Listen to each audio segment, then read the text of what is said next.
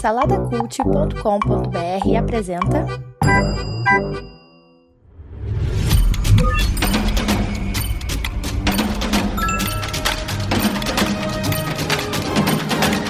Bicicletas Voadoras. Apresentado por Bruno Guedon. Salve! Neymar, o caos perfeito, série documental produzida pela Netflix que conta a história, a carreira aí do Neymar, né, o grande jogador aí do Brasil, que começou no Santos, foi pro Barcelona e hoje está jogando no PSG. Tem a sua trajetória também na, na seleção brasileira e hoje, sem dúvida, é o maior jogador brasileiro aí em atividade. A série ela é claramente assim uma campanha de marketing, né, para tentar melhorar a imagem do Neymar. Né? A gente está vendo uma série documental sobre um jogador que ainda está em atividade, é, provavelmente está até tá na metade da sua carreira, mas que teve a sua imagem arranhada aí, né, por alguns acontecimentos. Ele teve, foi acusado de estupro há um tempo atrás. É, ele tem uma certa rejeição por parte da torcida, né, por causa de alguns comportamentos, assim, um cara muito midiático, né? Aí ficou com fama de Kaikai, lembra? Kaikai durante a Copa. Então é, é, claramente essa é uma produção, não é uma produção independente, é uma produção feita por eles mesmos para tentar melhorar um pouco a imagem, a imagem dele. Mas isso não impede com que a produção, em certos momentos, é, toque nesses assuntos, né? Como eu falei aí, é, é, o caso de estupro é, é tocado, é, as vaias na torcida do, do PSG quando ele falou ainda jogando pelo clube que desejava sair para ir para o Barcelona tal isso gerou uma situação lá com, com a torcida né claro e a torcida vaiando ele então é, apesar de não fugir dessas polêmicas ainda assim é claro que a série é para aliviar e melhorar a imagem é tentar mostrar um pouco a questão do Neymar ser humano então a gente acompanha é uma minissérie de aproximadamente 50 minutos a uma hora cada episódio, são três episódios apenas. Então, cara, dá pra você ver rapidinho, são praticamente três horas ali de conteúdo. E a gente acompanha a, a trajetória do Neymar desde pequenininho, assim, eles falam muito pouco, né? Mas é mais ali do início do Santos, exaltando as conquistas que ele, que ele conseguiu ali vestindo a camisa do Santos, principalmente a Libertadores. E depois ele mostra é, a questão da transferência para o Barcelona, né? Que ali talvez tenha sido um grande momento da carreira do Neymar, né? Ganhou a Champions League. Eles focam bastante na questão do sonho se tornando realidade, né? Do sonho do garoto. Eles batem muito nesse lado, nessa questão da fama, né? O Neymar, por vários momentos, fala que a fama para ele é ruim. E assim, é, é, a gente consegue até entender um pouco isso, né? Assim, realmente não é fácil. Eu acho que o Neymar ele surge também no futebol num, num momento que é muito diferente, né?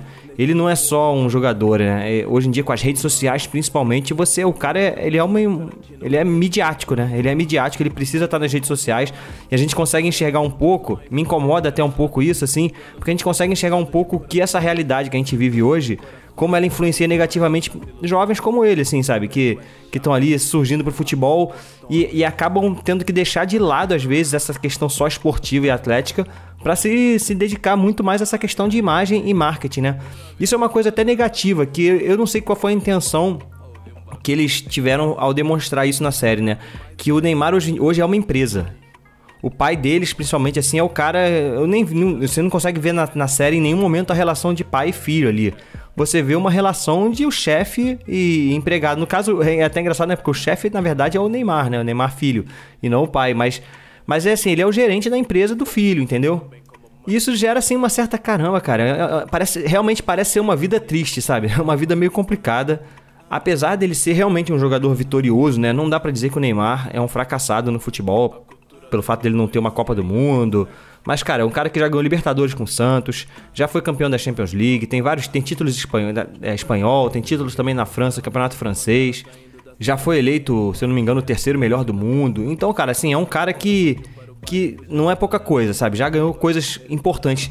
Mas a sensação que eu tenho, assim, ao ver a carreira do Neymar, né? É, é, rola um certo lamento, assim, porque eu acredito que ele não chegou no máximo que ele poderia chegar, esportivamente mesmo falando, assim, né? Questão de, de títulos. Eu acho que o carisma dele também, né? Eu acho que impede um pouco isso, mas eu acredito que ele é muito fruto dessa realidade que a gente vive hoje.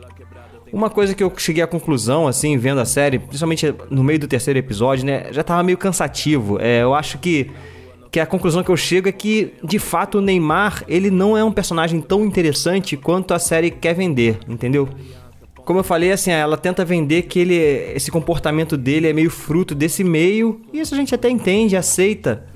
Mas ao mesmo tempo, sei lá, o, o que eles tentam mostrar para eles tentam, eles gastam bastante tempo no período da pandemia para tentar mostrar que nesse momento ele amadureceu, ele aprendeu a valorizar mais a família e tal. E isso trouxe uma alegria para ele voltar a jogar futebol bem e tal. Sei lá, me pareceu uma coisa meio forçada, né? Eu acredito que essa série ela tenha sido produzida assim com o intuito realmente de pegar um momento de glória assim do Neymar, né? É uma conquista da Champions League e a gente sabe que o PSG bateu na trave, né? E a gente vê isso no, na série. Então ela é meio anticlimática, sabe? Eu acho que se confunde muito, às vezes eles gastam muito tempo, parece que não sei se faltou material, sei lá. Gastam muito tempo para mostrar a trajetória do PSG ali na, na Champions League, as oitavas de final, as quartas de final, a semifinal, para mostrar como o Neymar é, conseguiu superar esses momentos ali, chegar junto com o time na final.